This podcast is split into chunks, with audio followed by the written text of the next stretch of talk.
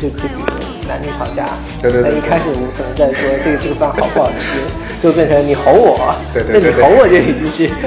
是没法对对，但是解决问题的。但是作为男女吵架，你那个是吧？你你认怂是有收益的，对对，你在网上认怂没有收益，那他妈我干嘛认怂？这段时间是被压缩的嘛，你可能以后就记得我这个周末跟上个周末，我可能十个周末是同样的东西，但假设我有一个周末是跟跟刘飞出来聊了两俩小时，那我觉得这个东西是不不同体多的验，。对。有很多奶茶店，零零后的同学，你不会说方当你在有多个斜杠的时候，其实你我我们可能不需要去考虑说哪一个斜杠可能未来给我带来一些什么样的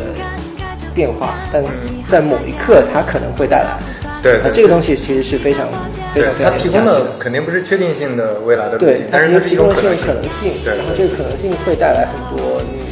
原先可能预预想不到，但可能对你整个人生有非常大的变化。呀咿呀咿哟呀咿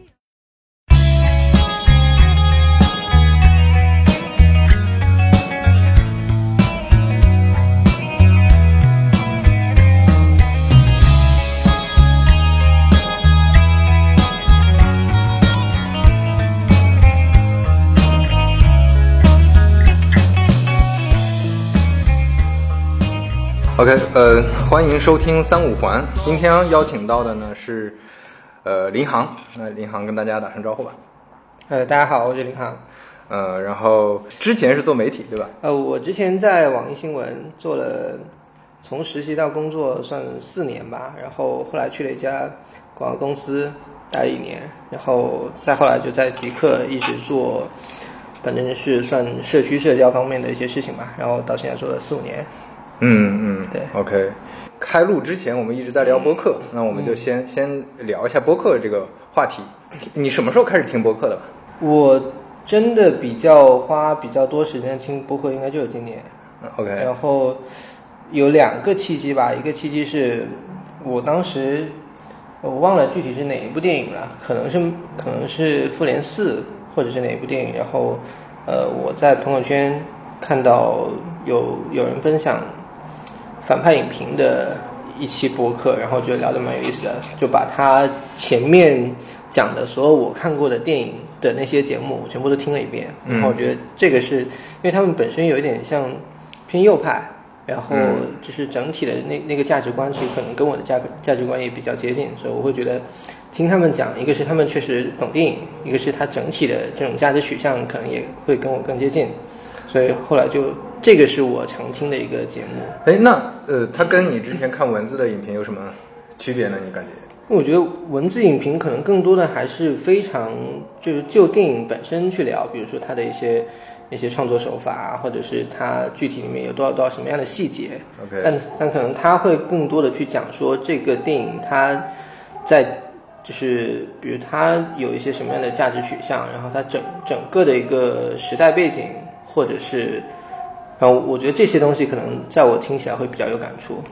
嗯嗯，明白。就它可能提供的这种，嗯，就是丰丰富程度不太一样。就文字写下来的可能会是更，我呃我嗯觉得他有点像是讲出了一些我也很想讲，但是我没有在表达出来的一些东西。比如说，对嗯我举个例子，比如说他讲《少年的你》，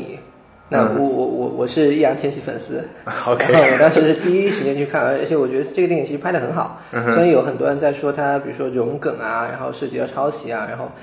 他有有很多个不同层次的争议。对就比如说电影本身拍的好不好，嗯然后那电影它改编自一个原著，这个原著是有抄袭或者是融梗嫌疑对的。对，嗯，那在这个事情上面，我们怎么去把几个问题摘清楚？是是比是，如哪嗯些东西是电影本身拍的很好，但是它它哪一些方面是有争议的？就是对就是呃，现在的社交媒体里面可能就真的没有几个人在讨论这种事情的时候能够把它一五一十掰扯清楚，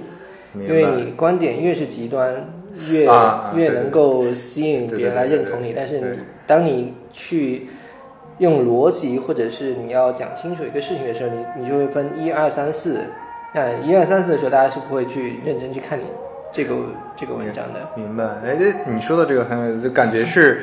可能播客这个载体会更有耐心一点，它在它在内容上，你像自媒体，它更多的会去做爽文，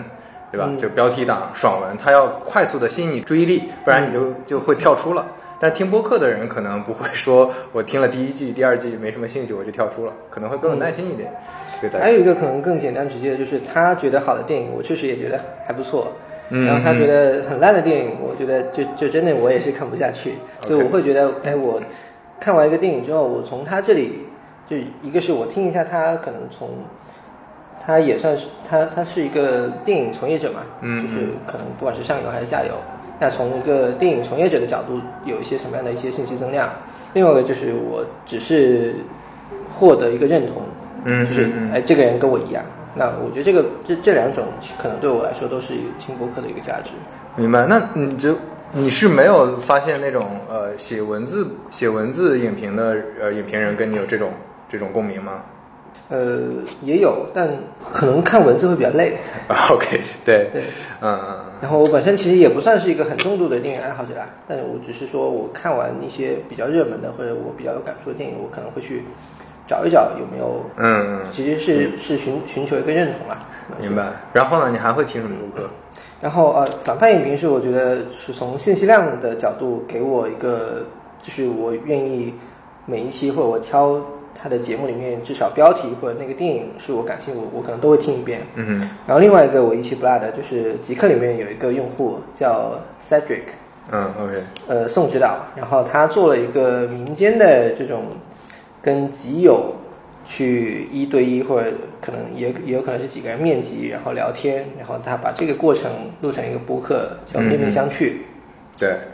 呃，有点像是说去把面基这个过程，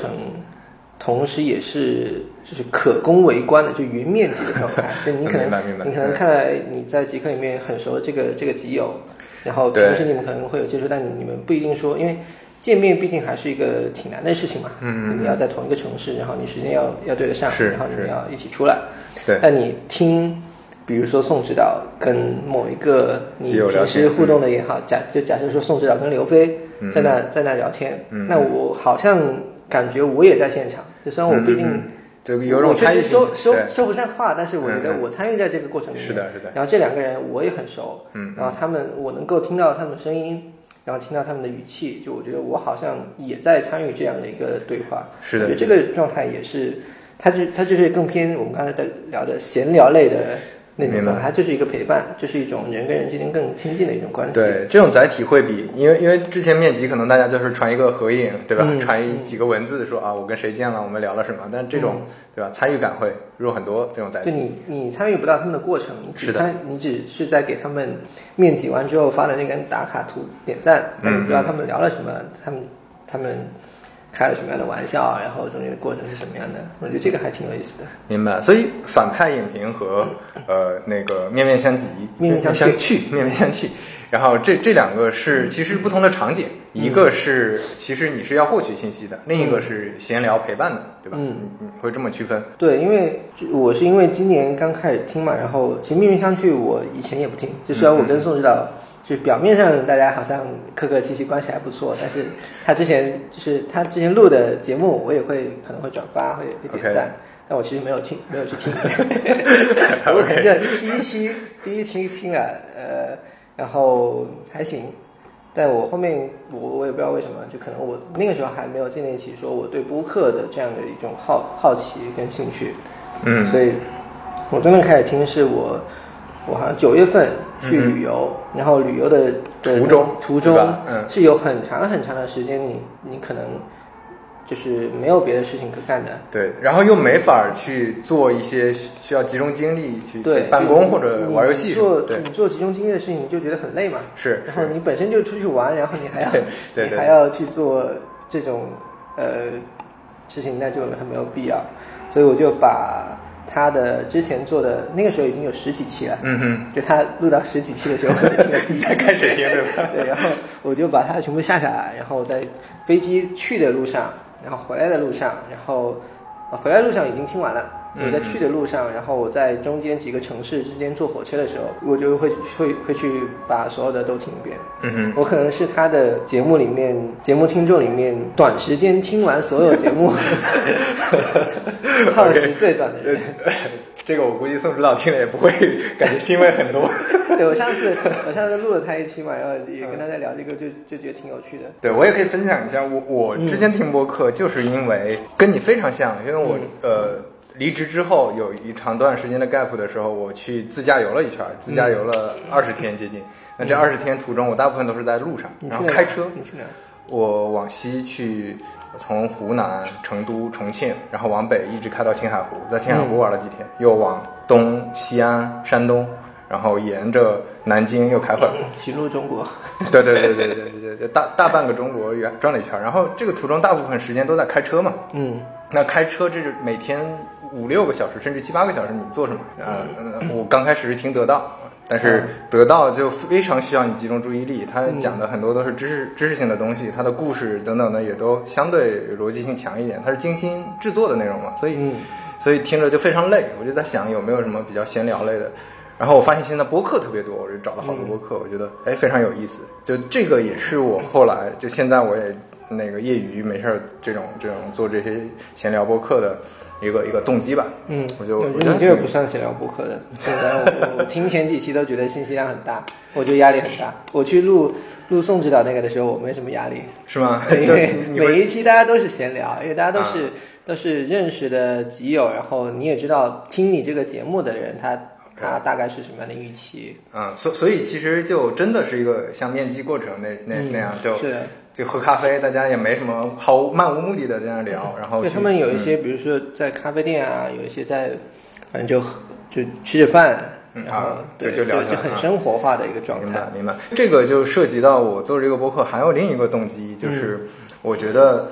之前可能有一些朋友，你比如说金叶晨，那也不是说天天能见到的，就可能偶尔见一次，嗯。然后我们能交流很多有信息量的东西，但是又不是那种很严肃的开会讨论一个课题。嗯那我就觉得这些有信息量的东西，其实可以把它记录下来，跟大家分享，然后还能收到一些反馈。这可能是一个对我来说是其实是个偷懒的事儿，因为如果我是那种特别勤奋的，我可能聊完我就快速的做笔记，对吧？把它写成文章。但是我又觉得那种太成本太高了。所以，所以我觉得就是这种既闲聊，可能又有一些信息量的这种这种方式，呃，那就有帮助。嗯你剪辑的时候会侧重，比如说信息量的部分，还是说你觉得这些地方，比如大家就是笑得很开心，其实也是一个很好的内容？对，这就涉及到说，哎其实我做这个播客非常非常呃不精心吧，就是其实我是把它当成一个非常随意的一件事情，就是我剪辑，我只会剪什么两个东西，第一个就是巨大的噪音。就是那种小噪音我都不管，都是那种巨大的，比如说突然有人关门了，突然有人过来送咖啡了，或者就是这嗯种、这种声音会剪掉。第二个剪掉就是那种敏感的，比如说录完了之后，他说：“哎呀，这段我想了想，还是算了。”就黑嗯人黑的有点狠，万一他后来找我什么的，就会剪掉这两种。然后其他的我不管的，其他的我压根就不主管要是懒。 呃，对对，主要是懒，就是有一些我觉得啊，信息量少一点、多一点无所谓的，就哈哈大笑什么的，嗯我都完全不 care 的，不然太费劲了，太费劲。对，我我倒觉得有一些，就像那个这些噪音都甚至不一定要剪，对对，因为我上次在听有一期播客，然后也是两个人闲聊嘛，聊着聊着，然后突然一个人说：“哎，外面下雨了。啊就我当时感感触特别深，就是我觉得我嗯不是在听一个嗯嗯嗯 show，或者听是是两是个人的表演，而而就是我在听一个很生活化的、很真实的两个人的对话。对你说到这个，我我昨天也听了一个播客，是张小雨的那个《得意忘形》，嗯然后他那个我也听对他他那里面有一期，他跟一个一个一个朋友聊，他就聊到一半儿，他聊得特别激动，然后突然就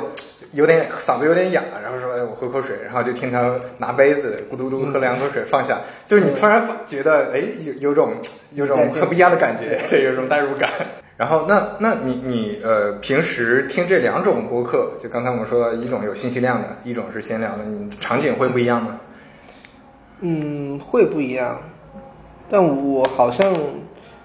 就是听有信息量的比较少。嗯，我可能会在，呃，听信息听听有信息量的播客，你可能会需要比较安静的，然后你需要一整段的嗯时间，你就专注的在这个事情，然后你要获得一些什么样的东西，你其实都比较明确嘛。然后平时大部分的时间还是就听闲聊类，但我我也不确定这种定义是不是准确，因为可能有些人在觉得他自己在做一个 很有信息量的播客，然后在我这里就被归是是的归归类到一个闲聊类的。我我现在是。我中午的时候，以前可能会叫外卖，或者就就在公司吃，嗯但我现在都会就是出去吃，啊、然后可能走个十几分钟，我去去麦当劳，在路上会听。对，然后这样去的路上，然后坐下吃的时间，然后我回来走的路上，可能差不多是一期播客的时间。就我觉得这个就嗯还挺好的。现在很多人，就包括 AirPods 的流行，让让听播客的人真的变多了很多。就大家都需要这种陪伴呃类的声音。然后，呃，我觉得很多人还是一种是格外有焦虑感的，他们就可能会听得到，就学东西；还有一些哪怕没有焦虑感，他可能也是觉得，呃，比如说我一直听歌，呃，可能不如听大家闲扯聊天会更更舒服一些。嗯，对我听播客，我我觉得你说的这个信息量，可能对我来说还能拆成几种。就比如说，呃，我想真的学习一个东西，比如风投圈这种，它信息量非常大，它可能是讲讲讲那个一个投资人的这些思考，那它是一一个很专业的播客。那这个播客可能是，比如他讲海外电商，那你可能要甚至要去准备一些东西，你可能要了解一些东西，对，要预习。呃，才能听听进去，不然你可能听到一些词儿你都不太不太知道。嗯然后听完了，你可能还要回顾，就真的有点像上就上一堂，呃，就可能比得到密度稍微小一点的一堂课了。就有些有点像有声公开课啊，对对对，有点像那种感觉了。然后另一种有信息量，我觉得是那种呃怎么说？我想了解呃这个这个世界或者这个社会上其他行业、其他人的想法和呃他们的工作生活内容。嗯就是这个非常有，因为很多做播客的他们都是呃文艺圈的或者媒体圈的，呃就是各种各种圈子的吧，他们会聊很多。比如影视圈发生什么事儿，什么文艺圈发会发生什么事儿，然后他们怎么理解他们在做的这些产品等等的，你会发现跨行业的这种，因为我做产品嘛，那跨行业的这些产，他们做产品的思路、思维和他们的一些经历，我觉得就非常有趣。就这嗯种信息，它可能不是那种前面说的一些真的很实用的信息，但是它能给你一些视野吧。嗯对嗯，这个嗯这个非常有意思。这个确实差别会会有一些。就第一种，你会觉得你的目的性很强，然后对你很累，然后你可能也会对此有比较高的预期，就是他要是这一期没给我这些东西，那我对觉得我的时间就浪费了。对对对，就那那那像呃，有一些科技博客就嗯会吃这个亏，就其实他们也是当成闲聊博客做的，但是下面评论都会骂哎呀，你这个太水了对啊，太水了呀没干什么的，货对对对对，但但实际上人家可能就是闲聊，对，然后第二种可能就是说，你本来也没有抱特别高的期待，但是你觉得它会有一些东西聊的聊着聊着的过程中会会出来，会启发到你，或者是给你一些新的视角。我对对对觉得对就是我自己觉得可能这种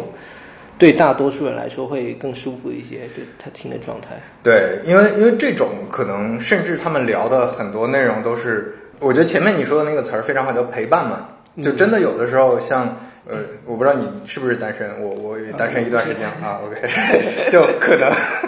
对我我对陪伴的需求会更高一些，就是，呃 那你，晚上 夜深人静，对吧？ 你突然能参与到，哎，那边有三个人在聊天儿，嗯你听着他们聊天儿，而且就真的是，就像你前面说的，呃在咖啡馆里四个人，只不过可能你那天嗓子不好，嗯没办法跟他们交流，但是听他们三个扯淡、吹牛逼、侃大山，哎，很有意思，就是有这种这种陪伴的感觉。嗯，我有有听一个播客叫《剩余价值》，然后嗯是三个女媒体人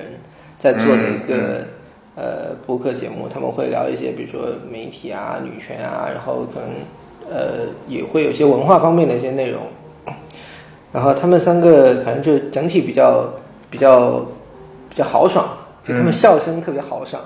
然后他们聊就聊的时候，比如我我在客厅，我放着他们那个播客，我就觉得好像有三个三三个女生在我家客厅，然后就是啊那种叽叽女喳喳生聊茶天话啊会叽叽喳喳，我不敢说，有点政治不正确。然后哦 OK， 对，那你你会觉得哎，这种这种这种状态还挺特别的。哎，所以你这个啊，你这个你这个诉求点，我觉得还是很有意思。希望你的客厅有三个女人，是吧那倒也不是，就就觉得很热闹，啊就觉得很热闹，就是陪伴感。对，因为我我我其实不算话特别多的，就是我我哪怕参加聚会，我可能也是就听着这个朋友嗯在那吹牛逼，然后我可能也话话比较少，但我觉得这种状态我其实很舒服，因为我知道我不需要说话，他们也能感受到我的存在。嗯哼然后就他们聊得很开心，我我哪怕坐只是坐在旁边听，我也觉得就是我已经达到我们这次聚会的一个目的了。嗯嗯就就可能每个人的状态不太一样。对对，呃，所以所以我我我那个就是说到，这这就是产品经理的毛病，就可能又会去想这个这个这个行业或者产品，我我还是挺挺看好播客这个行业的，我觉得它还是会一直发展的，因为戴耳戴那个 AirPods 啊或者其他蓝牙耳机的人越来越多，然后但中国买得起 AirPods 的人也不多吧？呃，对，不一定 AirPods，你像那个那个什么华强北，一百块钱一样的，一样的效果都能连 iPhone 的。然后，呃，大量的这种蓝牙耳机，以及说使用场景，因为我们这代人就是呃呃那个跟随互联网成长的这代人，也越来越有那个消费能力了，可能买车。对啊吧？以及说这种平时上下班的时间当中能能用到的这个呃场景越来越多，陪伴感、陪伴也是一个重要的点。就是你你看现在为什么养猫的越来越多？因为它需养猫、养狗、养宠物的越来越多，因为都是需要陪伴嘛。嗯，我倒是觉得就是其实声音这个市场肯定是很大的，对，就是声音提供陪伴这个市场肯定是很大的，但我不确定播客是不是足够大。嗯因为你你你想想，就是在在所谓播客，播客其实是你主动去打开一个制作精良嗯的、的内容节目的一个状态嘛，有点是的像有点像，比如说你去看一个公众号的文章，对或者你去看一本书。对但其实，在播客之前，你说电台嗯嗯，或者是那些什么 FM 广播，对，它其实在解决的是同样的一种需求，就是嗯假设我们说，呃，孤独或者无聊要 Q time 是的这种是陪伴的话，那其实这两这前面这几个东西是市场非常大的，嗯，就包括微信微信公众号里面有那那种就是声声音音类类的公众号，嗯声声声音公众号，然后可能我们以前小的时候就听的那些广播节目，嗯嗯就那个市场我觉得应该是非常非常大的，嗯嗯，对，因因为呃，就可能如果是主动打开这嗯博博客的话，它的门槛儿肯定还是会比较高的，嗯就不像刷抖音、刷快手，我可以对哗哗哗，对吧？因为你可能还是要去挑你想听什么节目，然后这个节你对这个节目的预期是什么，就就是主动选择就已经是一个非常高的门槛了。嗯嗯嗯，对对，你如果只是打开是什么 FM 几几几几几几点几嗯嗯嗯，那可能大家只需要做打开这个动作，然后有什么播什么嘛。你可能给我点几首歌，那我就听听几首歌。你给我聊点什么什么，像以前电波怒汉 啊啊啊啊就就那种东西，那对我也可以听。是的我是的对，但是嗯，现在其实电台，因为我有朋友在电台嗯行业，就也很不景气，因为现在听他们电台的，要么就出租车司机，嗯基基本上是他们的忠实用户， 对呃，滴滴司机，呃，然后再就是下沉群体，就可能相对比较下沉的，因为呃现在娱乐方式实在太多了，就不会，嗯就收音机已经是一个非常久远的词汇了，感觉，嗯，对，那所以你可能还是要去看，比如说是什么样的人，然后满足的是他什么样的需求。就对假设说，这有点 讨论产品啊，对，就假设说你要解决的是呃无聊时间的陪伴，嗯那可能就是他确实是那些四五线城市人更需要这个呀，嗯，对吧？那年轻哎人可能就是这个为为什么呀？我我我觉得反而一二线城市的年轻人就孤独感更强吧。四五线城市它的娱乐活动，首先他们上班时间就短，他们是嗯五六点就可以出去娱乐，嗯对吧？然后呃，再加上那个那个，基本上亲戚朋友都在本地，所以特特别特别多。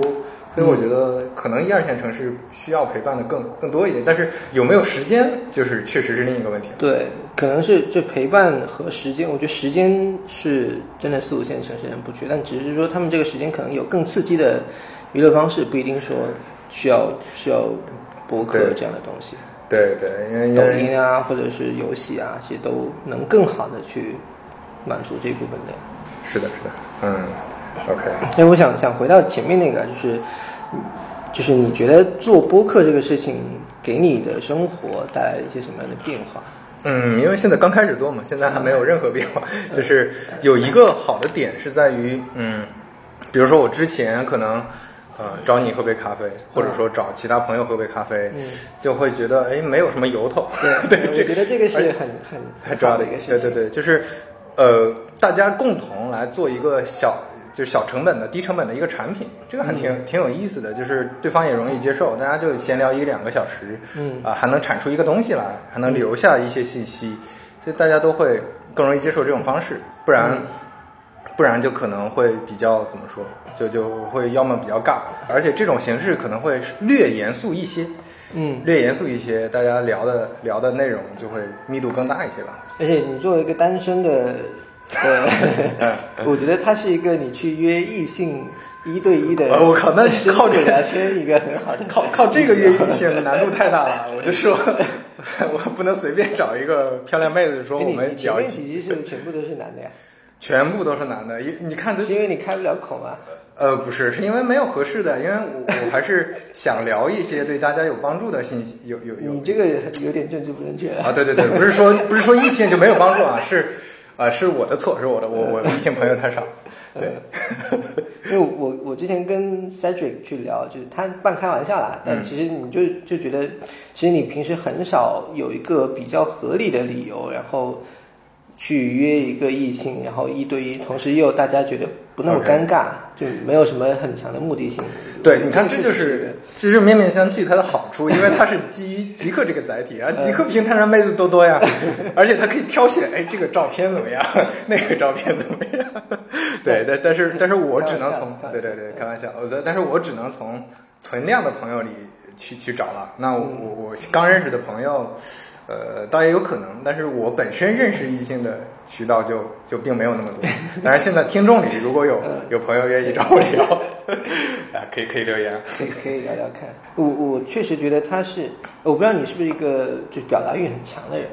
嗯，其实一般了。嗯，但是我我觉得这个事儿，呃，也隐藏了一个动机，就是说我能够有一个契机去表达和跟人沟通，这这也是我的一个目的吧。嗯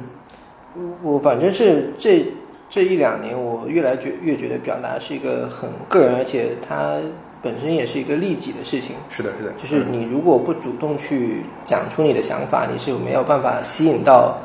可能有机会跟你建立联系，但是缺对缺少这个契机的人，就不不管是比如说跟朋友约出来见面吃饭，还是说比如说像这样去录一期播客，或者是你在社交媒体上主动去发表一些你比较真实，甚至是一些比较主观的一些想法，我觉得其实都是去对对对对对去制造这个契机。对对这个事情是我觉得特别好的。对对，因为嗯，就是从更更实际、更功利的一个角度说，就是你如果表达你专业上的东西，那可能它就是你一个行走的简历，是嗯一你一个你思考问题给别人呈现的一个方式。嗯呃，如果从另一个角度，就是你去呃让别人知道有你这么个人，而嗯且就像你刚才说，哪怕有些主观的东西，其实反而是在筛选你的是的呃是的朋友圈子，就是你你你未必是，就有些人他可能有心理包袱，会觉得，哎呀，我我是不是政治不正确啊？我是不是会说一些话，最好是迎合所有人啊？那这样你其其实反而表达出来没什么没什么意义，就是嗯还是要主观表达。那这样。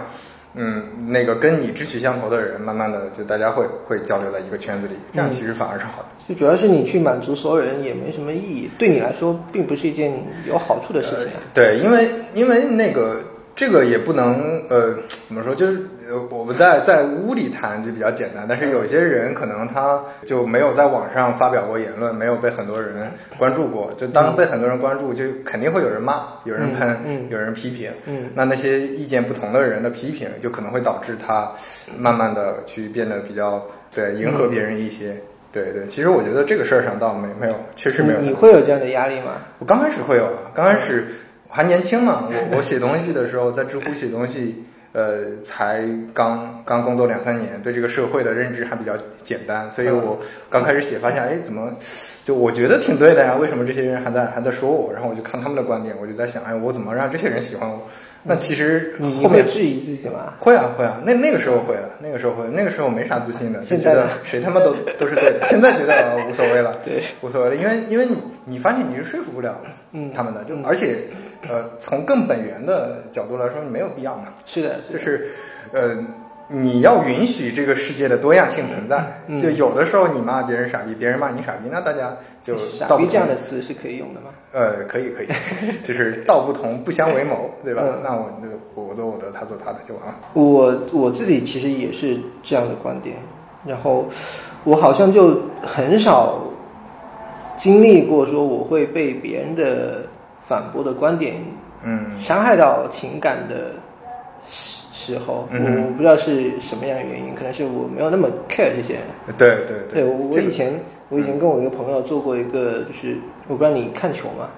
嗯不看， 嗯，就我们做过一个足球的自媒体嗯账号，然后在微博上也有几十几十万粉。嗯嗯然啊后当时我们我们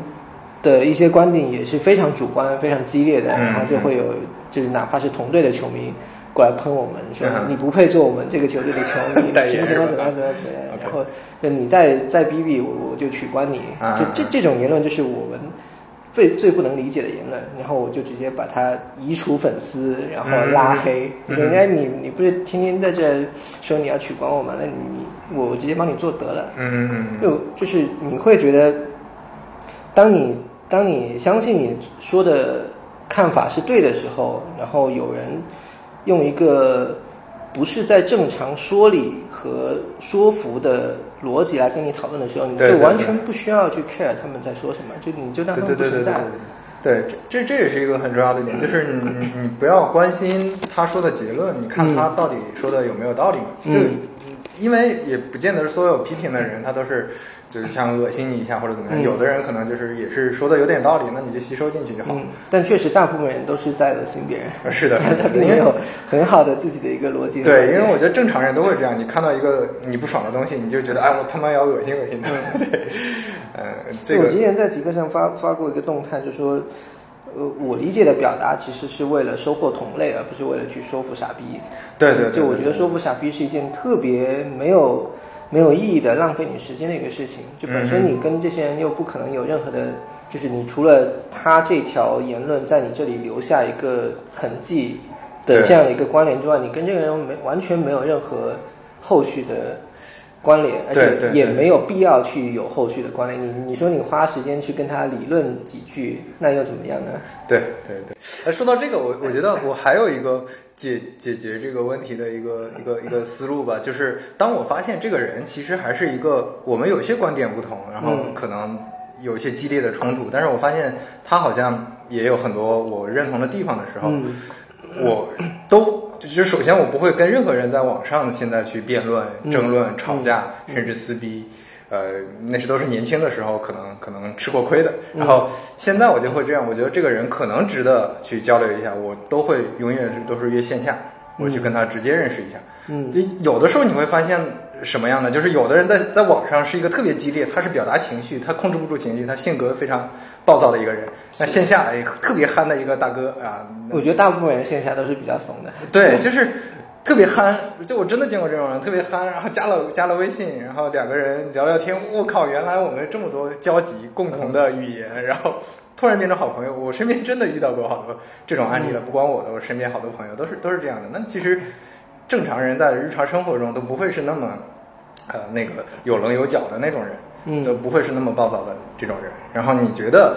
值得跟他去深入交流一下，不要不要选择在线上天天去吵架，那那是效率非常低的一种方式。对，因为就包括我最近在看《奇葩说》，我、嗯我我现在有点讨厌《奇葩说》嗯哼，或者我一直没有很理解辩论这个事情。嗯，就是当如果辩论是为了赢，而不是为了去啊探究这个事情本身到底是怎么样的时候，那对那你在你作为一个旁观者，你觉得很没有意义。对对，就他，比如说我为了赢，我可以有有动之以情，晓之以理的一对对一种策略。那我可能有一些，比如说我去转移焦点的一些策略。对，就是一些一个技巧性的东对，西。那那已经是技巧型了，大家已经不关心这个辩题本身它是的的正确的一个对对决对定对是什么的时候，那那我觉得就就其实已经脱离了我们一开始的那个出发点。我觉得很多时候在网上去跟人讨论事情的时候，就就是变成为了这样赢，对对对尤对，其是如果当你有一些粉丝的时候，嗯你觉得哎粉丝看着我这个事情我我不能输，我输了我就丢脸了，对，那你会就是已经没法去放下你那些情绪，然后你的立场，然后你去回回到那个事情本身，我觉得这个就很对对很没有意义。就到现在为止，我见过的我呃朋友遇到的，没有一例是那种在吵架当中突然有个人主动认怂的，就真的没有，真的没有，就呃。基本上都是你说的那种，大家在吵的过程中，就是为了赢而赢。嗯为了赢，我会找各种方法。我然后我攻击的时候，我就会攻击你别的东西。就我我本来我们是在讨论一个可能是数学话题，然后聊着聊着我就把你的学历摘出来，你嗯你又发现我之前三年前写过一个傻逼帖子，你把那个傻逼帖子弄了，嗯然后然后我那个你在证实你的学历的时候，我又把你之前的一个什么傻逼言论弄出来，那这个就没完没了。对，因为这这个事情就真的很难，而且它不只是可能辩论啊，或者是在社交媒体发言，就它其实在很多方面，比如说一些社会议题啊，或者哪怕你只是人跟人之间的相处，都会有这样的问题。就就比如说男女吵架，对对对那一对开始我可能在说这个这个饭好不好吃，就变成你吼我，对对对那你对吼我就已经是是没法对对，但是的问题了。但是作为男女吵架， 你你那个是吧？你你认怂是有收益的，对，对，你在网上认怂没有收益，那他妈我干嘛认怂？所以最最后，大家还是会需要去衡量这个事情怎么样做对我是有利的，对对对然后什么样的策略、什么样的方式是对我对我是有利的？我觉得人都是还是最后是做利己的决策啊。对，所以所以我我我之前有过类似的经历，或者我看别人有过类似的经历之后，我就会觉得我靠，最低成本的事儿就是不理他们。就像你说的，我就拉黑，我也不交流。我想交流，我就线下你你不跟我交流，那算了，就就永远都是这种简约的处理方法，嗯这样最好。我我自己平时就是，我觉得可能有有几个不同层面的，就是人跟人之间的这种互动啊。嗯有一种是我作为一个，呃，从我自己出发，我可能就是有表达欲，我就是想说，说完之后我渴望一些认同，嗯就是有一些来自他人的互动和反馈，然后然后认同我，我觉得就已经达到了，我可能不需要有进一步的说这个这个事情我说了一，但是你可能说了二，然后我们可以去聊三，就可能我、我就是觉得这个事情我我这么想是对的，我扔出来，然后大家觉得哎我说的好，鼓掌，嗯然 ，OK 后然后那不喜欢你就不点赞你就走了，嗯嗯那有一种呢，可能是其实是为了说服，比嗯如说我可能说，就首先说服对我是有好处的，嗯可能我我需要去办某件事情，然后我有一个目的，我要让对方去加入我的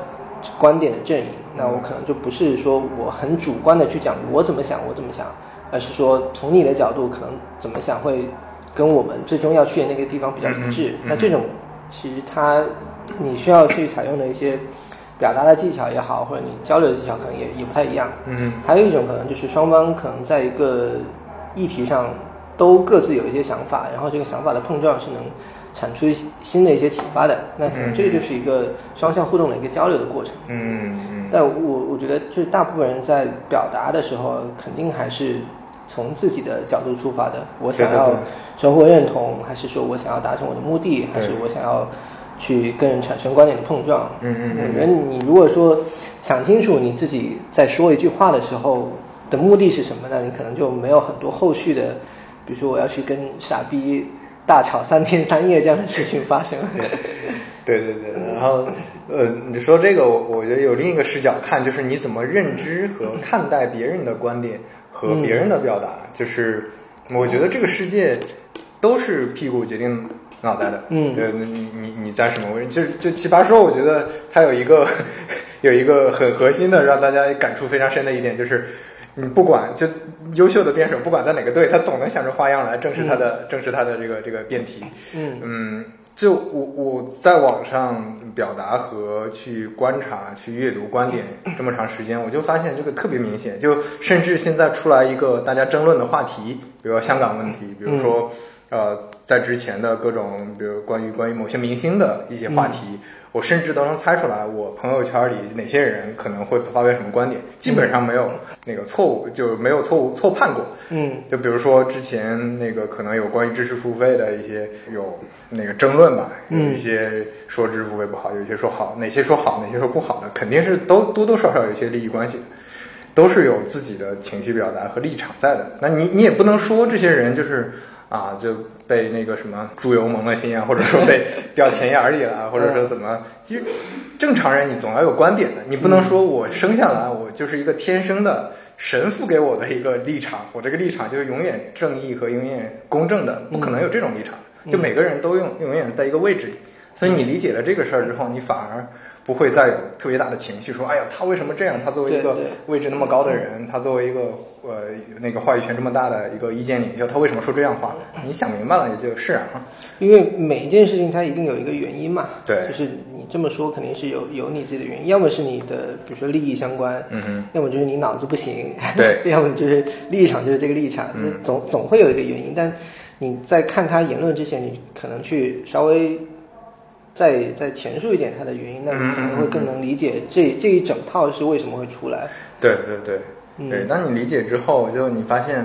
就这是一个突然你，你你就感觉跟悟道了一样，就看看看淡了很多东我西。我觉得这个时候你其实就会有一个判断，说你需不需要去到他的那个语境里面去跟他有进一步的交流。嗯对对我对前两天发了一个动态，就说就是其实每个人在社交媒体上发言，其实都是都是自恋的一个状态嘛。嗯你嗯然后他又有主主主场和客场之分。是，就我当我作为一个就是发布者，在我的一个平台去发表我的观点，其实我是在我的主场发言的。嗯但我但我如果去到刘飞的一条 post 下面去评论，那我其实我是客场作战了。嗯嗯嗯嗯那我客场作战，我要我要搞清楚我自己的定位，我不能去一个客场，然后说我我是一个非常自恋的在这里自说自话。对对对因为我其实已经到了你的那个地方，我要去结合你自己的一个语境去跟你有进，我要么是要去说服你，要么去去认同你。嗯那其实都都应该去考虑你自己的这个发言环境。嗯嗯嗯所以就是，如果说我我们能够搞搞清楚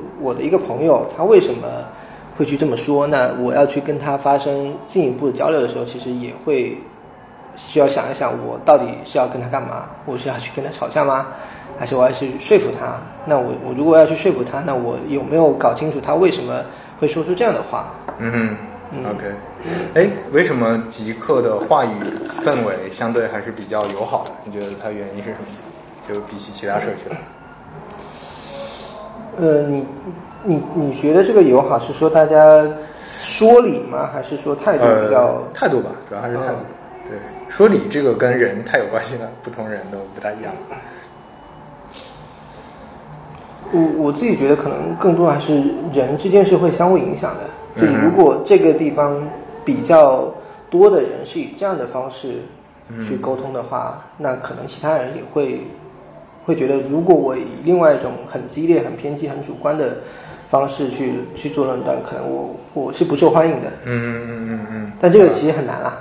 对其实很嗯对难对，这个可能不是一个简单的策略就能解决的问题。你像知乎已经，呃，我我很久没上，然后前段时间去看，发现甚至有恶化的倾向，就之前那种，嗯，杠精，现在反而变变得特别多。嗯我觉得当然也跟这个社区呃特别大有关系吧，就是嗯大家可能相互之间比较陌生，不像。呃，比如说像极客这种社区，可能哎，我知道这个人，我甚至听过他的一些节目，我对他有熟悉感。但但那个啊，这他妈是谁啊？就就上去先去先去喷一下，你这个说的没道理，你这个不行。植物我用的不多，就不做评价， 对不对？嗯，OK，很 巧妙的一个转移话题的方 式。你最近也在看那个《新肉菩提》嘛？嗯就我前段时间刚看了，我还写了一个、一个书评。我看了你那个书评，对，就嗯，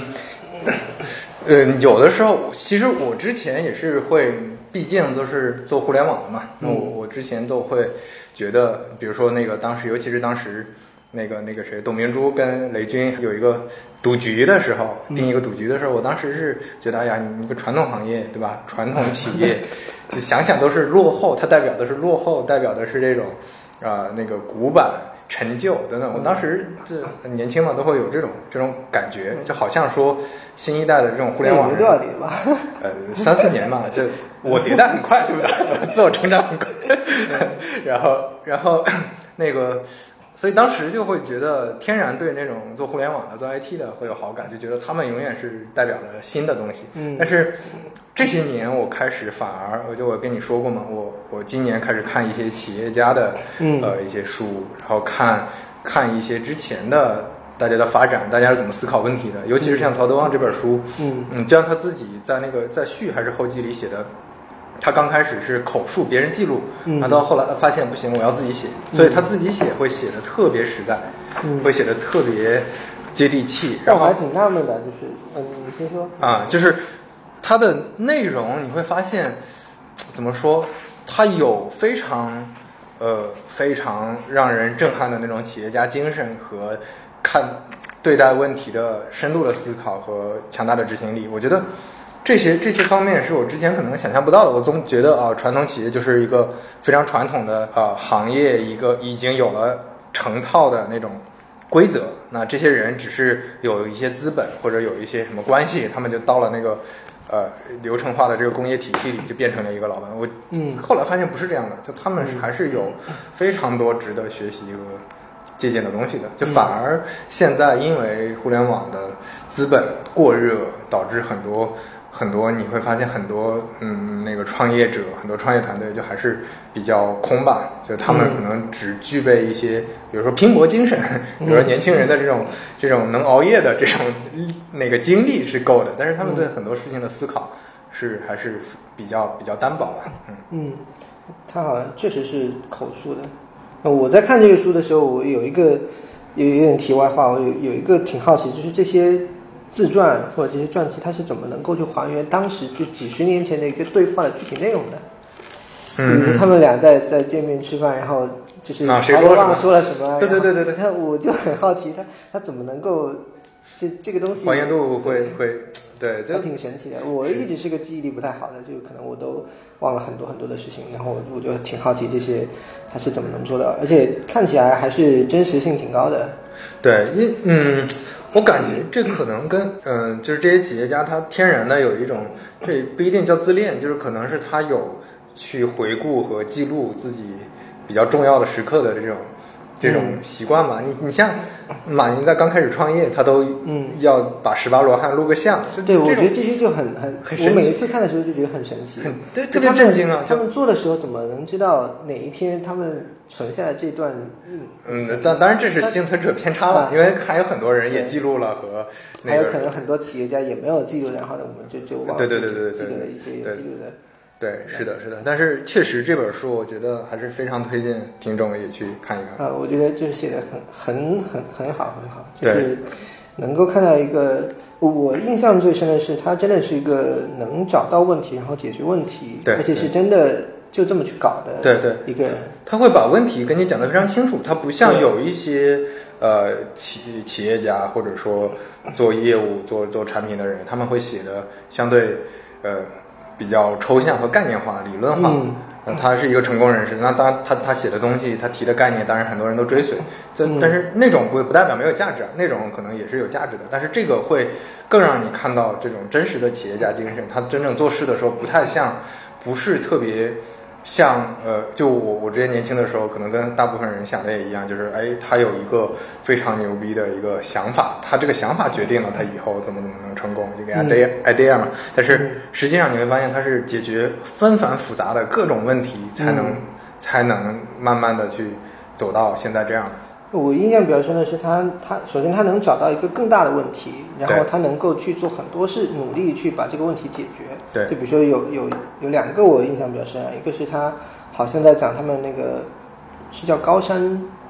高山吗、呃，高山县啊对，高山县一个嗯它的玻璃厂，对，一一开始做一个水表玻璃嘛，嗯然后说他们自己做的这个水表玻璃跟好像就是当时有两套标准，然后这对两套标准差的还挺多的，嗯导致他们就最后呃那个产品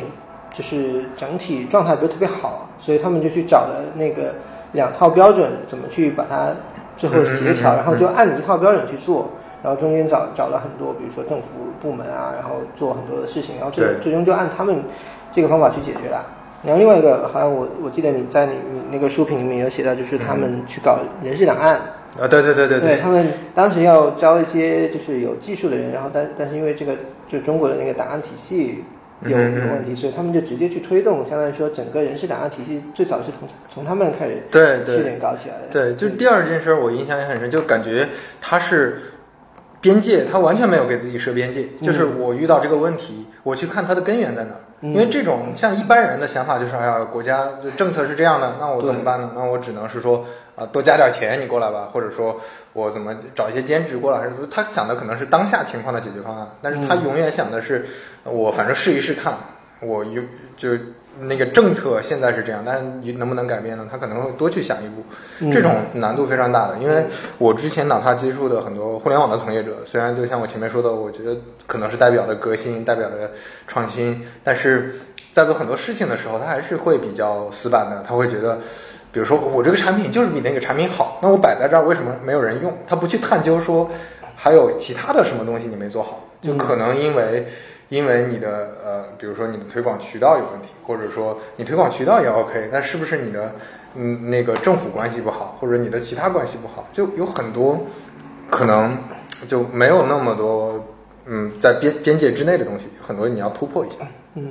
还有一段我特别想分享的，就是我今天也在朋友圈里面发了，就他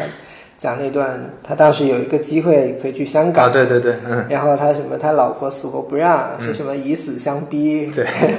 然后他说，他最后想了想，就是香港机会很好，但对是老婆的生命也很重 要。那那一段真的是把我看笑了，对对特别特别耿直。对就是老婆的生命也很重 要。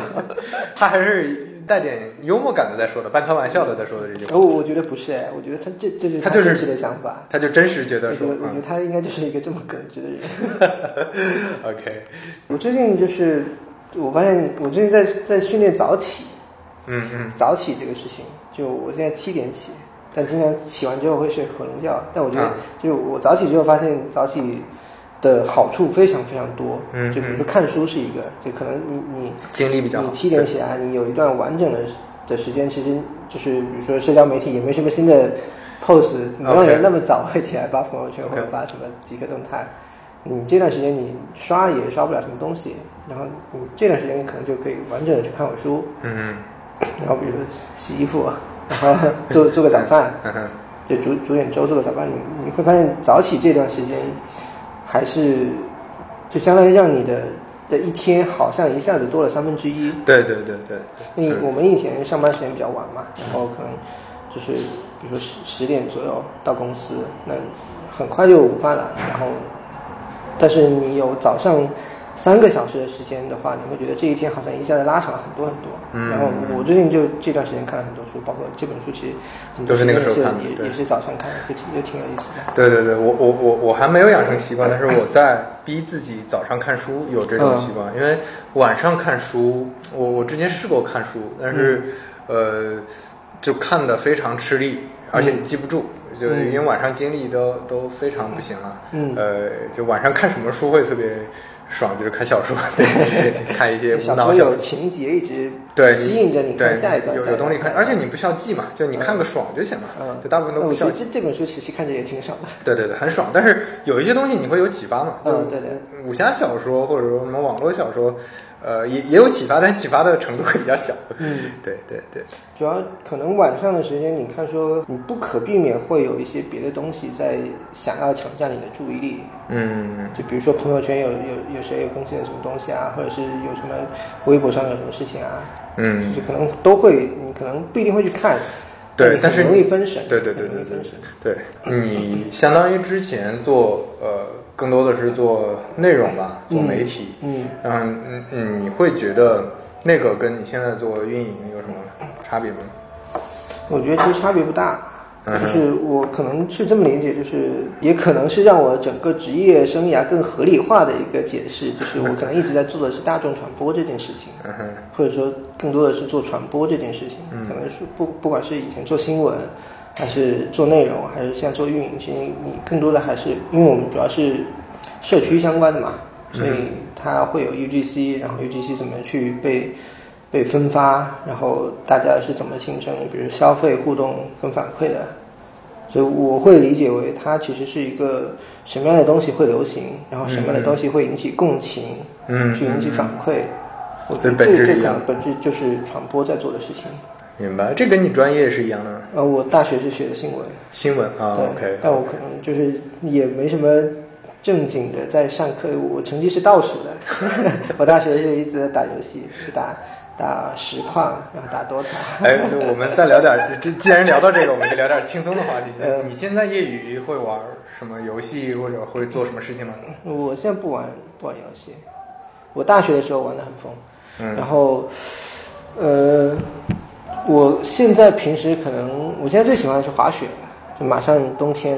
可以出去一下就跃进到小资生活的那种那种，伪中产伪中产的生活。对，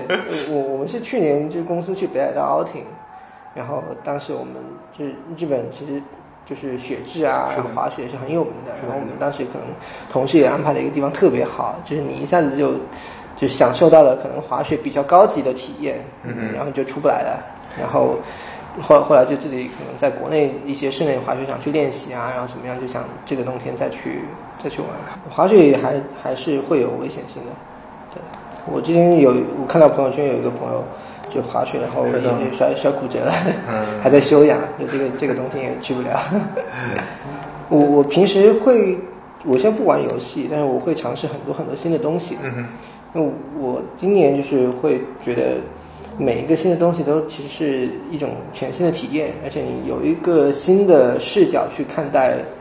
不管是这项运动也好，还是说你去共情别人在这项运动上面的一些体验。就比如说我以前可能不会游泳，那我不知道别人说他周末喜欢去游泳，然后享受在游游泳的那种嗯那种快乐是什么？ OK，或者说你觉得别人说就是滑雪是白色鸦片，然后非常非常上 瘾，然后那种那肾上腺素的飙升的那种感觉，就是你这些东西只有你去做了，你才能够嗯对体会到，而且你可能也不需要说一定要学得很精，但你至少是开启了一个全新的可能你的感官上的一种体验对。，嗯就体验更多的生活方对嗯式，。我觉得这种这种体验其实某种程度上是让你的人生的时间更长一些。 OK，因为如果你只是重复的在做很多事情的话，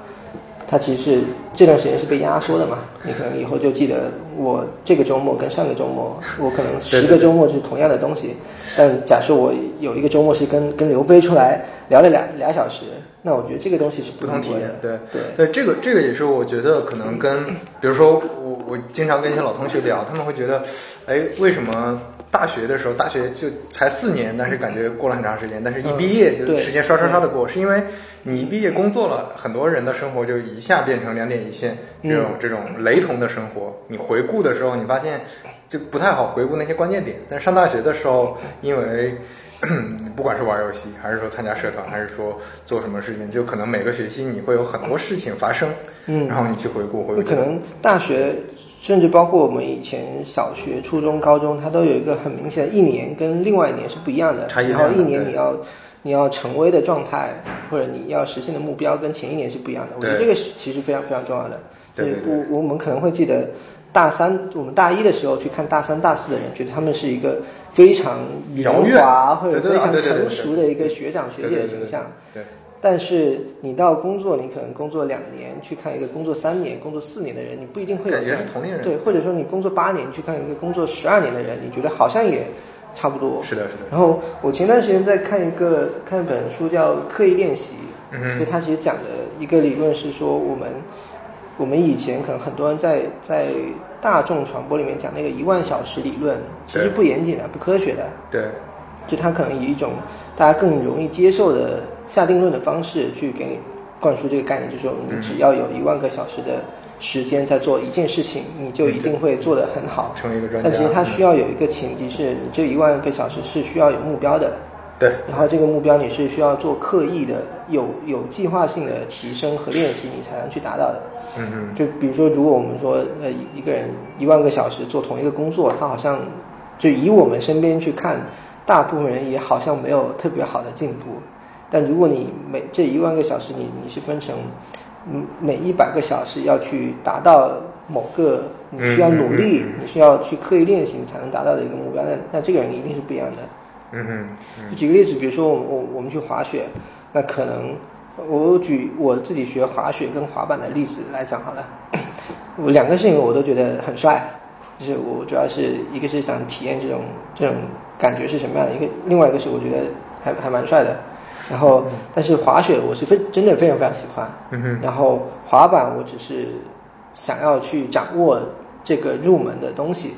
所以我滑板可能学了一段时间，就我会上板，然后我会滑之后，我就没有再去再去有意识的去训练一些更复杂一些一些的动作，因为那些动作其实是学学的时候你是没有那么快乐的，嗯你可能所所以，我更多的是感受我在板上，然后就往前走的那个很舒服的状态，嗯就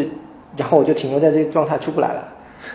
，OK，但但可能也因为我觉得这个就够了，我对对对滑板这个事情我想要的状态到这里就就足够了明白。那可能我后面哪怕有再多的时间花在这个事情上面，我也只是享受这个，呃，可能是六十分动作给我带来的一个快乐。嗯但我去滑雪的时候不一样，是我想要学更多的动作，学更复杂的动作，我要我要去更陡一些的坡，然后我能够更顺滑的下来。那可能这个过程中我就需要学习不同的呃技巧，然后我我可能要学习不同的动作，然后每个动作其实你都不是说我看了这个视频。上面是这么做的，然后我就学会了。你可能需要刷很多很多次，嗯嗯，就我之前有一段时间去去无锡的，呃，绍兴有一个乔波滑雪场，然后无锡新开了一个也是室内的滑雪场，然后每次去可能比如三四个小时的时间，我可能会前三分之二的时间我就一直在训练一个动作，嗯嗯，然后就是每一次我差不多这个时间刚好能学完，那我剩下一个小时我就就让自己爽，嗯就可能就冲下来，然后或者是去把这个新掌握的动作去体验体会它的快乐。但如果我不是以提升自己为目标的话，那我可能每一次嗯去就是滑滑雪着场，玩我就对就就是冲就是冲是，那我嗯哪怕你给我一万个小时，我也不一定会会进步明。白我觉得这个就是可能说就是刻意练习，然后目标，包括我们前面提到那个为什么会在大学里面感觉每一年不一样，然后工作之嗯后这个时间是不一样的，对。对对，刚才我们聊的这些让我想到一个一个概念，就是斜杠青年嘛，嗯就是现在很多人可能在体验一些不同的东西，但是嗯其实就像你说的，可能还是要让自己成长，而不是说我只是体验。对，嗯但体验是体验，就不是说所有的体验你都要去，比如我看个电影这种体验，我还要去变成一个影评人，不是这嗯种，而是你要想嗯，做把一个事做好，或者说你对它还是有更高的预期，那你就要设定一个目标，一点一点的往那个方向去。呃，然后现在其实我觉得，嗯，这个社会的包容性，包括呃互联网带来的便利性，让我们有很多机会去学更多东西，嗯，去变成我在这个领域还是一些小有呃成绩的一个一个人。我觉得这个对每个人来说都还是挺重要的。嗯，我觉得这个可能取决于说你的这个斜杠，你追求的是什么？有可能有一些人追求的是我斜杠斜的越多，那我可能只需要去每一个事情我做到六十分的体验，我可能就够了。对但有可能追求的是，就是在斜杠多的同时，有一些杠是非常非常垂直和深度的，那他可能会在这个事情上去投入更多的时间跟精力。对，就嗯，我觉得是呃，对我来说，我觉得斜杠对我带来的呃最大的一个启发或者最大的收益是，它能给你人生开拓另一种可能性。嗯就比如说你你看乐队的夏天这种，他们、他们有很多乐队都是啊、也头条的运码农 营，对啊码农，然后只是业余做乐队做的还不错，嗯但是他肯定是要做到一定呃呃那个专业性，是的一定程度才能啊进入这个节目，然后突然就火了，嗯，然后突然他的人生就变成另一条线，嗯，就就其实你包括我，我当然现在还没有呃，就就是把自己完全呃那个设定在自媒体这条路上，但是自媒体对我来说，呃，它的各种帮助，不管是我让我认识更多有趣的人，还是说对我的职业职业方向的个人品牌，都是有很大帮助的。那它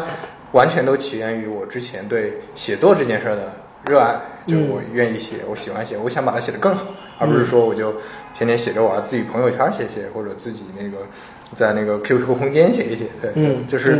对。你平时有什么兴趣爱好吗？就比如你的斜杠里面，你你最投入的是什么杠？对，就现在其实就还是写作最投入一些，然后、嗯所以做播客也是我想斜再斜杠出来的一个副。媒体的一个一 个对对对对，一个副媒体上，呃，想做更多的事情吧。就，但是我觉得我的斜杠还是还是比较少，我我嗯还是想做、做精一点，我不是说想体验足够多那种。嗯对，嗯，不过说到体验，我突然想起来，我前两天翻了翻那个，看了一下，读库出过两本书，嗯 一本叫《死之前一定要做的一百零一件事儿》，听说过吗？嗯没有就是这本书看起来非常地摊儿文学，嗯但是看起来还还挺想看一看的。 对对对，哎，这这这两本书回头我可以带给你，你嗯自己、你你如果等不及可以先买，然后下次来也可以带给你。就是这本书，我本来会我我没有想象它是一本什么书，然后打开之后发现就非常有意思，它就是给列了一个清单，是作者设想的，呃，一百零一个。一百零一个，就我们刚才说的斜杠，就完全是一百零嗯一个斜杠。然后这些斜杠里面包括了比较难的，比较难的，不它里面甚至会说你要拿诺贝尔奖啊什么的，有一种这种清单嗯项。然后还有一些比较简单的，比如说吃霸王餐，嗯 就是你去饭店，他就作者说，哎，你可以尝试一下去一个五五星级酒店的什么自助餐厅，不付钱，偷偷溜走，嗯看看会怎么样。他就会体给你各种人生体验，一百零一个。嗯然后他同时还写了另一本书叫，呃，做完一百零一件事儿，成为超级英雄。嗯 这其实跟这个很类似了，也是一百零一种体验。我觉得非常有意思，就是因为作者的脑洞，嗯他会把这些，他他会用一种很戏谑的方式、黑色幽默的方式去写这个事情本身，嗯呃，让你读着很愉快，而且同时会给你一个启发，就是哎，我那个。对啊，老老年的时候，我回顾自己的人生，我哎我有些东西是不是比较遗憾，有些东西是不是没有体验？嗯那是不是在现在我们可以把把一个人生清单列出来，我们去多体验一些好玩的东西。这个这个是非常有意思的一件事儿吧？我觉得，嗯我觉得我看完之后，我虽然没有按照他的清单去做，但是我会摘出来一些好玩的，包括我自己以前的想法，我会列个清单自己审视。对，嗯，那诶，讲到这个，我我有两个东西，这还蛮想聊聊一聊、分享一下的。一个是，我觉得我现在这个阶段可能更偏向于说，我想要去获得更多的体验，然后因为每一个体验可能给我带来的这种冲击也好，或者感官上的一个一个状态也好，都会是一种新的启发，就是我可能。知道这个事情，它背后其实有这个事情本身的一些快乐的点和他去呃思考或者看待这个世界的方式。就比如说，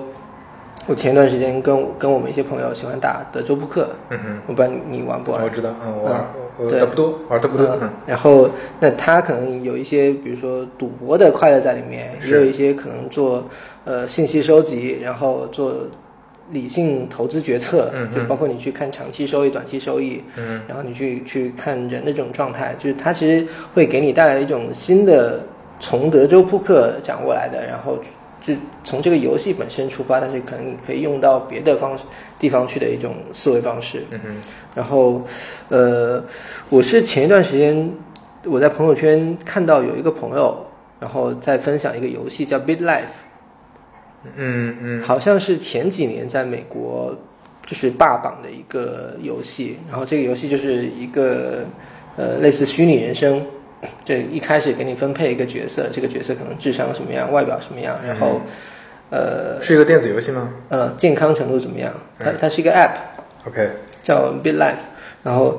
嗯你你分配完这个角色之后，你从零岁开始，然后它它就是一个纯文字的游戏，然后一岁、两岁、三岁，然后这个过这个过程中你可以做很多很多的决策，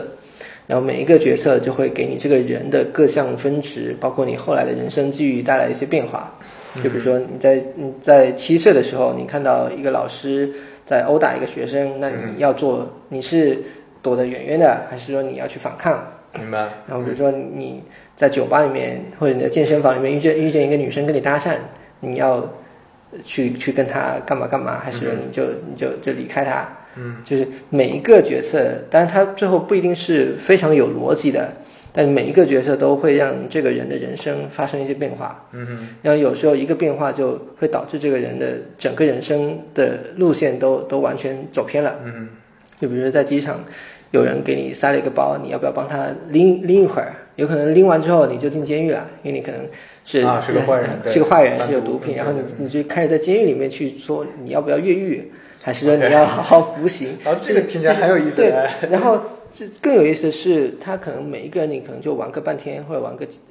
一一个小时，然后这个人人生就结束了，你就走完了一个人从一岁到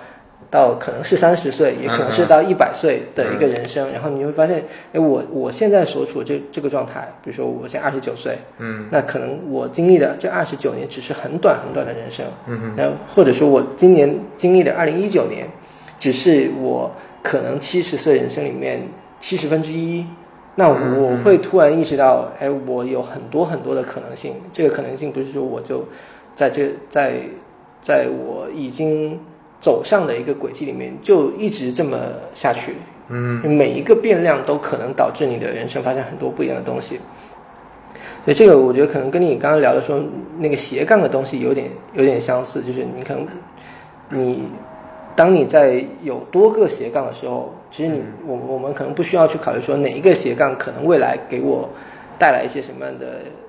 变化，但在某一刻它可能会带来。嗯对那对这个东西其实是非常非常非对常它有提供价值的肯定不是确定性的未来的路对径，，它但其是它实是提一种供可是能可能性，对，然后对这个可能性会带来很多你原先可能预预想不到，但可能对你整个人生都有非常大的变化。我推荐你玩一玩，好好呃哦 OK，它蛮有意思的，虽然可能不一定会玩很久，但是你玩几次之后，你确实有一种新的去思考你的状态的一 种 OK，对我会把这个贴在文案里的。嗯，我你刚才说这个，我想到两个事儿。第一个是，嗯，比较小的一个事儿，就是你说的那个特别像那个 Rick and Morty，你知道吗、啊，我 r i c 我 and 我 Morty 最里近面开始在看这个，对，有一个游戏厅，它里面嗯某一集有一个游戏厅，就是、呃，那个 Morty 戴上一个头盔，突然就进入一个游戏，那个游戏就是从他生下来开始，一直到 老死。哦，我还没看过，不要给我剧透。哦，我靠，是这样啊！你还没看过呢？ 对我，我以前想看是吧我我没看我身边所有的人都推荐这部剧，神剧。我知道它是神剧，但我以前每一次看我都看不下去。我第一集大概看了四五遍，然后我就我能勉强看完，但我没有 get 到它到底多有魅力。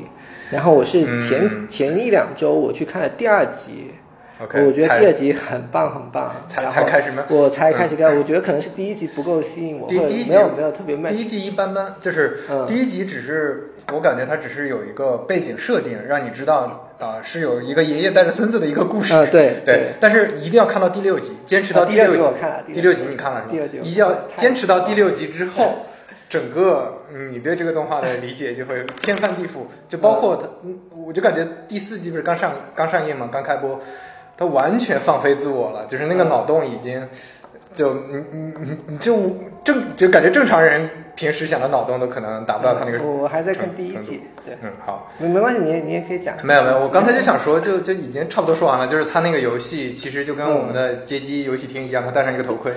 就经历了所整个一生。嗯，然后，然后他摘下头盔来有点懵，然后上面居然还打了一个分数，说你这个人生过得怎么样？然后瑞克说：“哎，你这个不行，你这中间有一个决策你做错了，什么？”就跟你说的那个特别像。嗯对然后他那个是虚拟虚拟现实，呃，这这是那个那个你整个其实是人机交互的那种虚拟现实。呃，我感觉还是，如果我有生之年能体会到这种游戏，我觉得会特别牛逼，特别爽。哦，对，我刚刚刚在想，就是我我刚刚不是说有两个东西想跟你分享。嗯哦对对对你还有先另说外完嗯我我刚想起来了，就是我昨天开始在想一个事情，就是人有没有可能在梦境里面控制自己？嗯然后我我是昨天早上睡醒的时候，我可能以前模模模糊糊有些想法，但是昨天嗯我开始去想，因为我觉得结合比如说以前刻意练习的这套理论，其实人的大部分技能都是通可以通过训练是啊的习得的，就嗯包括我可能就不管是专业技能还是什么技能，其实都、嗯都可能是可以通过这种方式习得的。然后你刚才讲说，呃，那个死之前要做的一百零一件事情，就比如说吃霸王餐，或者是那可能更极端一点，可能是一些犯罪的东西。嗯哼我是没法在日常生活里面，啊是的嗯就除非我真的知道我第二天要死了，嗯嗯，那那我我就在想，那有没有可能在梦境里面做到平时你做不到的，而且它能给你带来这样的体验？因嗯为我们知道，我们以前可能做过一些梦是有类似的感觉的，比如说你你突然飞起来了，或者对你怎么样怎么样。那嗯我们应该也做过一些梦，是你在梦里面突然意识到你在梦里面，对，然后，但是我们可能没有那么强的意识，是我可以去掌控这个是梦的嗯变得怎么样。然后我昨天就起来之后，我就就就开始去看，然后是真的有这样的一种亚文化和这样的一种理论，它叫清醒梦。嗯哼，然后好像有有另外一种说法叫清明梦。嗯然后前几年在百度贴吧是一个非常大的吧，嗯，然后里面会有很多人在教你方法是吧？在在分享方法，然后再分享经经历，嗯然后再讲说，你通过一些什么样的日常生活中的训练，能够让你在梦里面能够控制自己。嗯，我我对这个事情就就觉得哎太神奇了，但我后来看多了就有点慌，因为一个是说这种梦其实会影响你睡眠质量，你可能在梦里、呃那那那那那显然那肯 定然后另外一个可能就是你有一些人可能无法很好的去分清。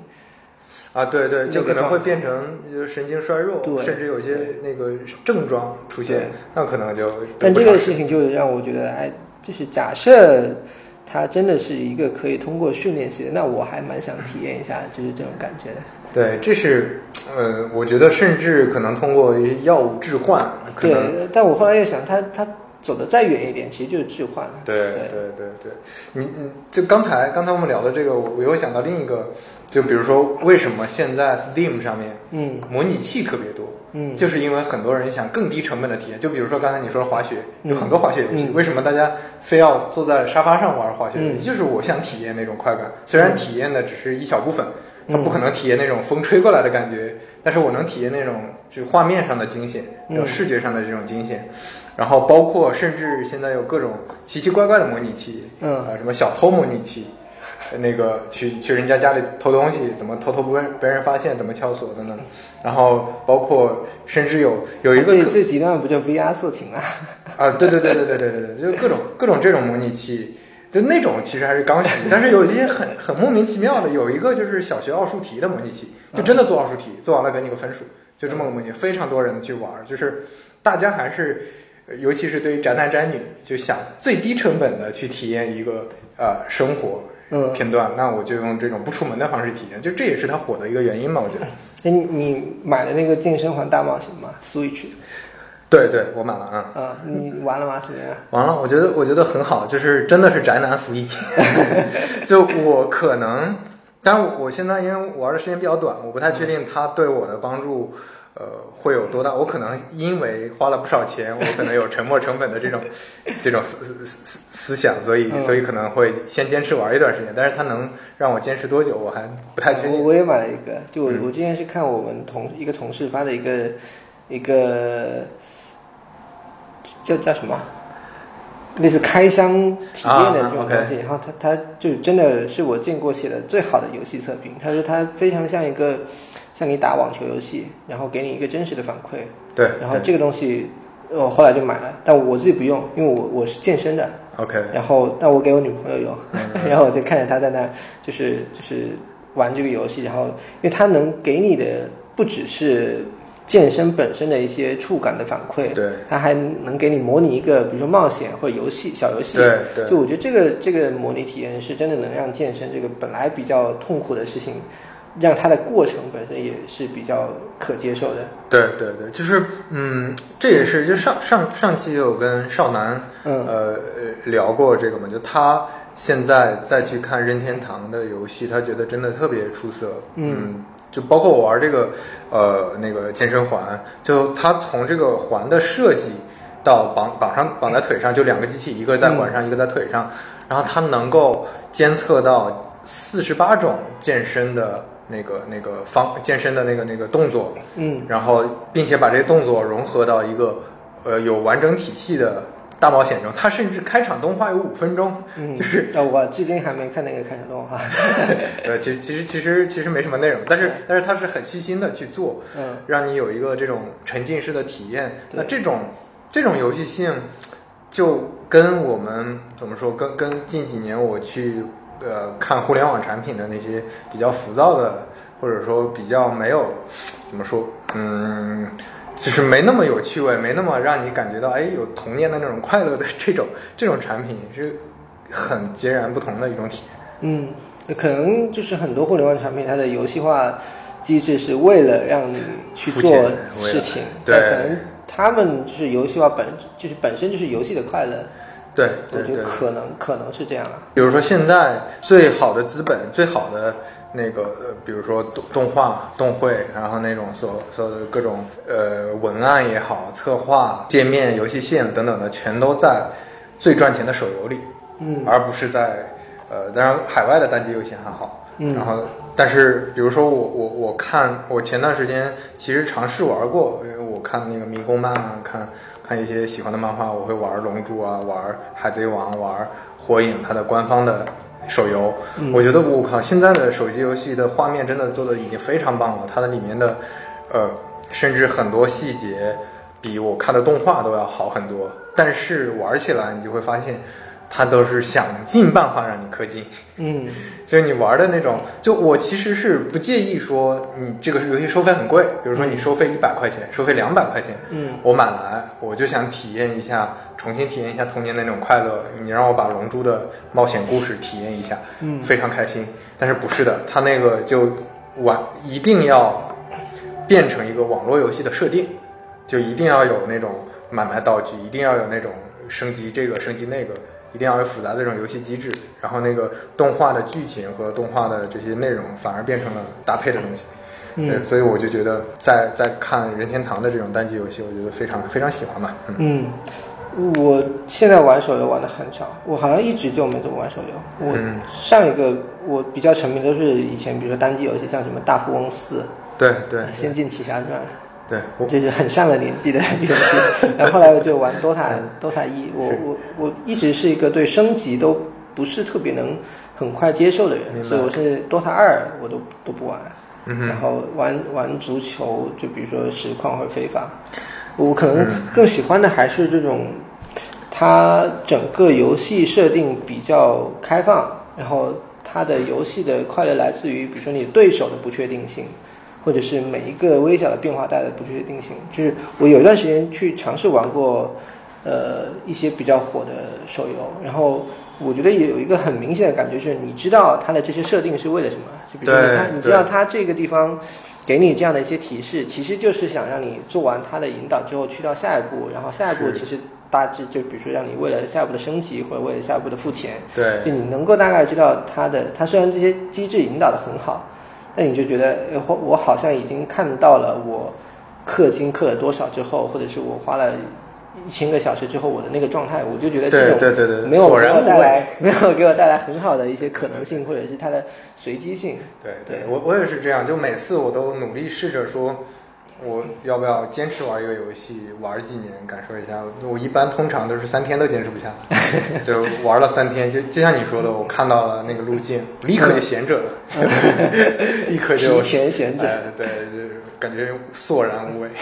但任天堂或者 Switch 的游戏，你就就觉得不一样，就是因为它更多的还是人，就是谁在跟你玩这个游戏，其实是更重要的，而不对是说对对你在玩的这个游戏本身。对，就就好比说我我特别喜欢，呃，上半年我玩了那个 PS 上的，呃，那个蜘蛛侠，嗯它出了一个新的游戏蜘蛛侠，然后我最喜欢的事儿。嗯包括很多玩家最喜欢的事儿不是打剧情，不是里面嗯的动作，当然它它那个游戏性设计的也很好，包括它的服装设计。啊但最牛逼的一点就是它把那个游戏地图是完全按照纽约的那个地图嗯给、呃缩小了、简化了一然后版，你就是逛纽约去了对，因为蜘蛛侠它是可以飞嘛，它可以嗯在天上飞来飞去，它可以在街道上走路，甚嗯至是可以跟人对话，帮人做任务，可以它的所所有的大楼呃地标嗯都非常好。就甚至我有我有朋友去过纽约的，到我家一看这个画面，哇，这个这个真的跟他见到纽约非常像。嗯所以我最喜欢的事儿就在里面漫无目的的逛，然后逛了之后去体验一下，就像我这种。啊，暂时还没有 去过纽约的人来说，对我来说是一个非常舒适的一个一个体嗯跟你验。玩塞尔达嘛，我玩儿，嗯，玩塞尔达，塞尔达很多人就包括我我至今他们好像有几个小 boss 对吧？好像对有对对四大 boss 还是的我至今一个都没打过。我特别不喜欢打架然后我就是到处跑来跑去，对对对对然后爬到制高点我，我然后我我我我换换匹马，然后对对我我做饭，我我跟你我跟你几乎一样，我我都不看主主剧情的，我对就是漫无目的的去玩儿，我我就特别想找那种纯种马，然后特别漂亮的，对对，然后去这种驯驯马，对，然后在那在那走路，然后也不想打怪，就想去一些奇怪的地貌，甚嗯至捉鸡玩儿， 都觉得很好，很有意思。 对对对，就这种这种，我觉得。我觉得是不是因为我们是这代人，会不会零零后他们是在手游环境里长大，他们可能对那个更有乐趣？我不知道，我觉得有可能会是我不知道就是离零零后已经有点远了。对 但我但是确实觉得，就是 Switch 包括这种多人的游戏，像什么狼人杀、德州扑克，其实最重要的是谁在跟你玩，然后嗯人跟人之间的互动，反而是这个游戏本身。甚至我我不知道是不是游戏本身就是应该是人跟人的互动，对对对对对对我觉得这个事情还挺有意思的。像我以前，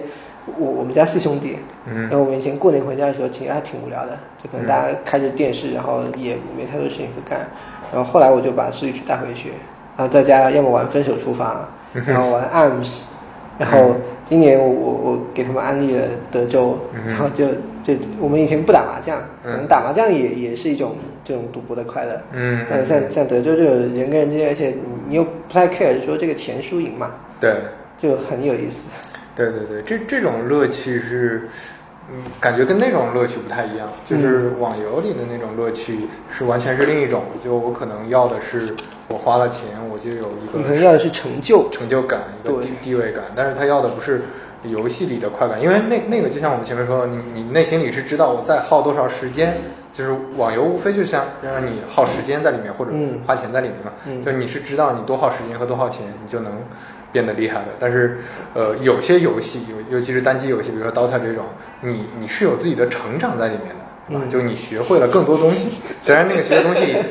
呃，也没什么太大用途，但是那个会让你的成就感变得不一样。那个成就感不是你耗来的，不是你花钱得来的，而是你自己觉得啊我学会了一个东西得来的，那个我觉得不太一样的。我现在可能已经过了那个很喜欢游戏或者很喜欢手游的年纪，所以我我不会觉得在游戏里面掌握一些东西，就可能我不太需要游戏带来的这种成就感和认可，嗯嗯所以我会更关心的是游戏让我跟一起玩游戏的人这种互动或者是感情上面的一些一些对加深，我觉对得可对能这个对我来说更有价值一些。嗯可能比较小的人，他会，因为他没有一个就是社会关系，或者是没有一个游戏之外能够去建立你这个人的权威，你建立你的存在感，嗯嗯嗯嗯建立你的成就体系的一个很好的的的环境，所以他会比较喜欢在游戏里面，如果玩得好，嗯大家都都知道我是一个特别牛逼的玩家，那对这种成就感的反馈，可能对他们来说也是很有价值的，是的，可以。我我们是不是今天聊的 挺久的了？挺久的，可能就聊的密度比较嗯，好呀，那那我们今天就先聊到这儿呗。嗯感反正觉就是还还有很多想聊的，我们可以下回接着再对聊看一。下不然就又又往四个小时去了。 对你上回聊了四个小时，对吧？但是我看他剪出来一般都还不会特别长。对他他说他一般也就是比如说两个小时左右，但可能那天他又刚好没事情，然后我们就聊聊就放开了，然后他也不知道怎么剪，我也不知道他会怎么剪。前面说的我比较懒，所嗯以之前聊了两个小时的，我也一般都剪个剪剪就就懒得去看，因为有的是很顺的聊下来，你中间要剪还要考虑很多逻辑性，就就很烦，我就算了，就都堆上。嗯所以我的 播客一般都一个多小时。哎，你有遇到就是聊的不不是很顺的吗？现在暂时还没有，因为因为我选的这些朋友都还是比较能聊的吧。嗯，你你你说你怎么确定我是能聊的呢？呃，就感因觉为我们之前聚会的时候，我其实话比较少。就是我觉得总有东西会说能说的，有的我我判断可能就你哪怕引导他也没什么东西可说，那就那就那就算了。 嗯，对，第六感。来一个第六个。 对，呃，然后哎，我刚才要说什么来着？呃，就是我我之前聊，我其实反而有一个呃我觉得特别有趣的东西，就是一般关了关了话筒之后，嗯，会有会会我们会再聊个二十分钟半个小时，嗯那那个内容也会非常好玩，因为都是刚才聊大家憋着，觉得哎呀想了想算了，不适合公开说 我，我还好，